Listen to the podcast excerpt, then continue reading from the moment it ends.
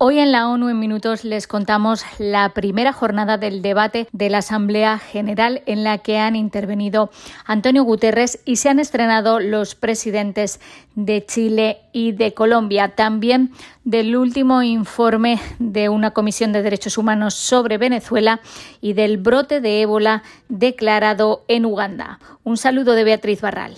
El secretario general ha alertado en la apertura del debate de la Asamblea General de que nuestro mundo está en peligro y paralizado por las divisiones que impiden actuar ante crisis que amenazan el futuro mismo de la humanidad y el destino de nuestro planeta.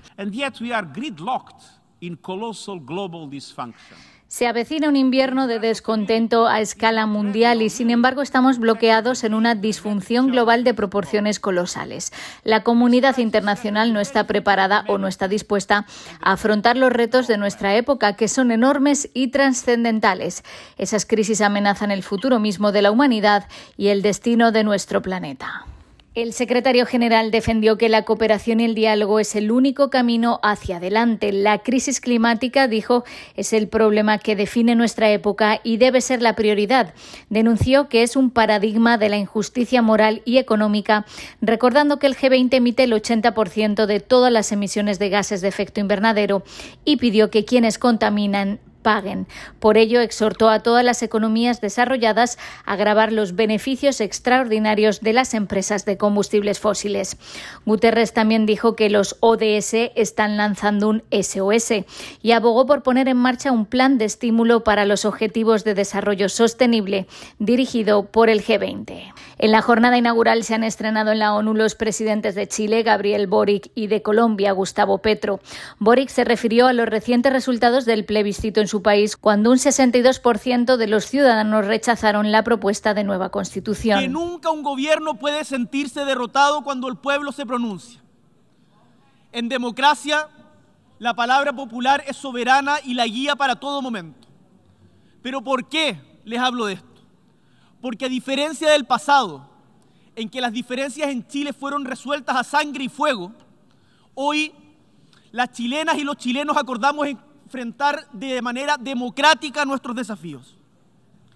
Y se los cuento porque estoy seguro que uno de los principales desafíos de la humanidad hoy día es el de construir democracias que de verdad le hablen y le escuchen a la gente y que acepten los resultados cuando no son los esperados.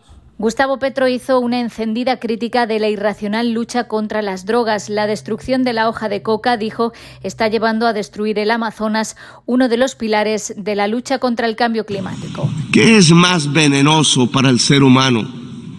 ¿La cocaína o el carbón o el petróleo?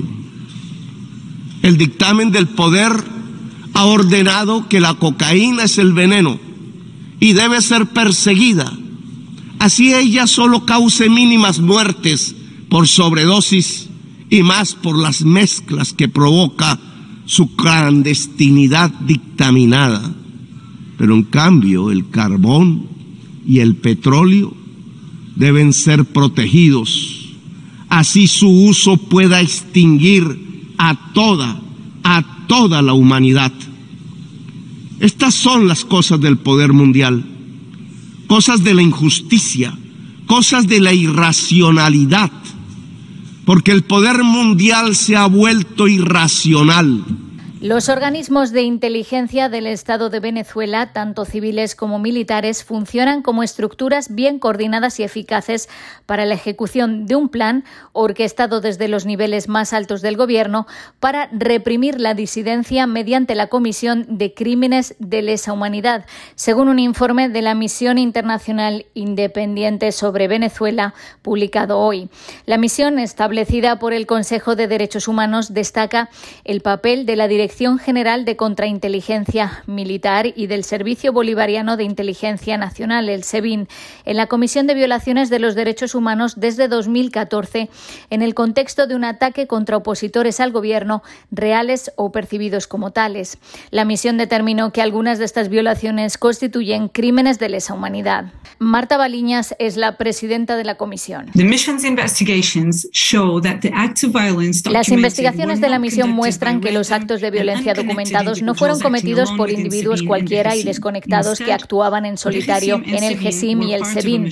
Por el contrario, el GESIM y el SEBIN eran parte de una maquinaria diseñada y desplegada para ejecutar el plan del gobierno para reprimir la disidencia y cementar su control del poder.